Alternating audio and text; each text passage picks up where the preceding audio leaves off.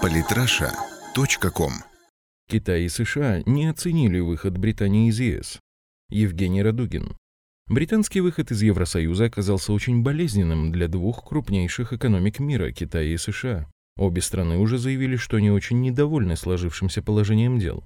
Итак, США очень недовольны, но скорее политическим аспектом проблемы. Вашингтон отлично понимает, что выход Британии ослабит прямое влияние на политику Европы с берегов Потомака. Они опасаются длительных последствий этого выбора подданных королевы. Вашингтон-Пост справедливо отмечает, что Брексит означает потерю голоса США в делах Европы. В ЕС у Янки станет на одного друга единомышленника меньше. Им вторят китайцы, которые тоже уверены, что последствия и результаты будут, но это дело будущего и связано с мировой экономикой.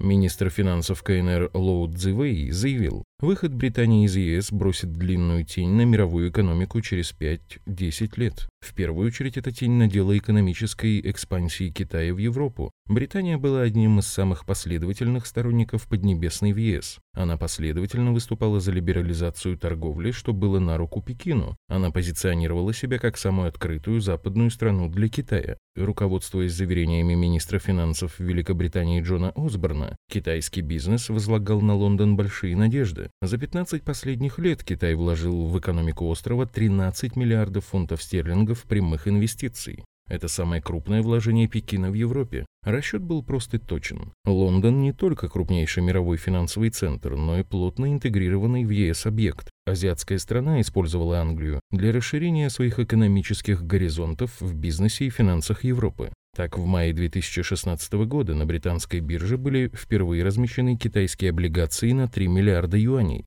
Годом раньше Соединенное Королевство отправило заявку на вступление в Китайский азиатский банк инфраструктурных инвестиций, несмотря на протесты США. Англия по факту стала воротами Китая на европейском рынке. Терять такое преимущество очень обидно. Более того, с поста уходит Дэвид Кэмерон, который воспринимался как прокитайский лидер. Китаю нужно начинать выстраивать план экспансии в Европу по другому маршруту. Это затратно, не быстро и не вызывает энтузиазма в КНР. Хотя убытки будут не так велики, их скорее печалит утрата ясных перспектив. Перспективы, утраченные Штатами, они, как и китайцы, сожалеют об этом. Эксперты ждут, вызовет ли Брекзит каскадный эффект. Директор центра Брента Скоукрофта по международной безопасности Барри Пейвел занимает взвешенную позицию. Если еще 3-4 страны сделают то же самое, тогда у нас будет более интересная проблема. Они сделали выбор в пользу выхода из экономического союза и не думаю, что это хорошо. Но пока еще это не так уж катастрофично, как обрисовывают некоторые. Для ЕС тоже важно оценить потери. Здесь они носят политический, экономический, что самое болезненное удар по имиджу. Брюссель теряет не только экономическую составляющую, но и политического тяжеловеса международного масштаба. Карен Донфрид, президент германского фонда Маршалла, сетует. Если у ЕС не будет возможности пользоваться той ролью, которую играет Британия, то в этом нет ничего хорошего. Многие аналитики предрекают острову большие экономические трудности. Это возможно, но не стоит забывать, что эта страна редко дает себя в обиду. Часть аналитиков пророчат свободный от пут ЕС стране большое политическое будущее. Политические очки могут с лихвой покрыть убытки от экономических затрат на выход из еврозоны. Помощник Маргарет Тэтчер Найл Гардинер предрекает, Суверенная Британия, способная действовать абсолютно независимо от надгосударственного Европейского Союза, станет более могущественной силой на международной арене, чем сейчас. И есть еще одна страна, которая теряет патрона в Евросоюзе в лице Великобритании – Турция. Ее потери носят скорее характер легкого морального дискомфорта, но их прогнозы самые эмоциональные. Заместитель премьер-министра Турции Мехмед Шимшек заявил, «Вы не хотите открывать ящик Пандоры, но он уже открылся. Другой заместитель премьера Нуритин Джанеклы говорит о конце Европы.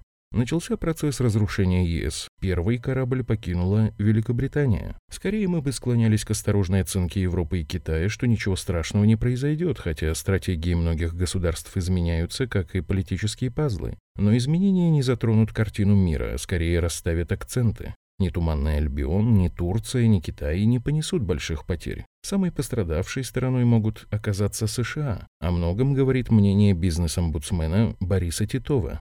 Самое главное долгосрочное последствие этого – выход оторвет Европу от англосаксов, то есть от США. Это не независимость Британии от Европы, а независимость Европы от США. Самые интересные статьи о политике и не только – читайте и слушайте каждый день на сайте polytrasha.com.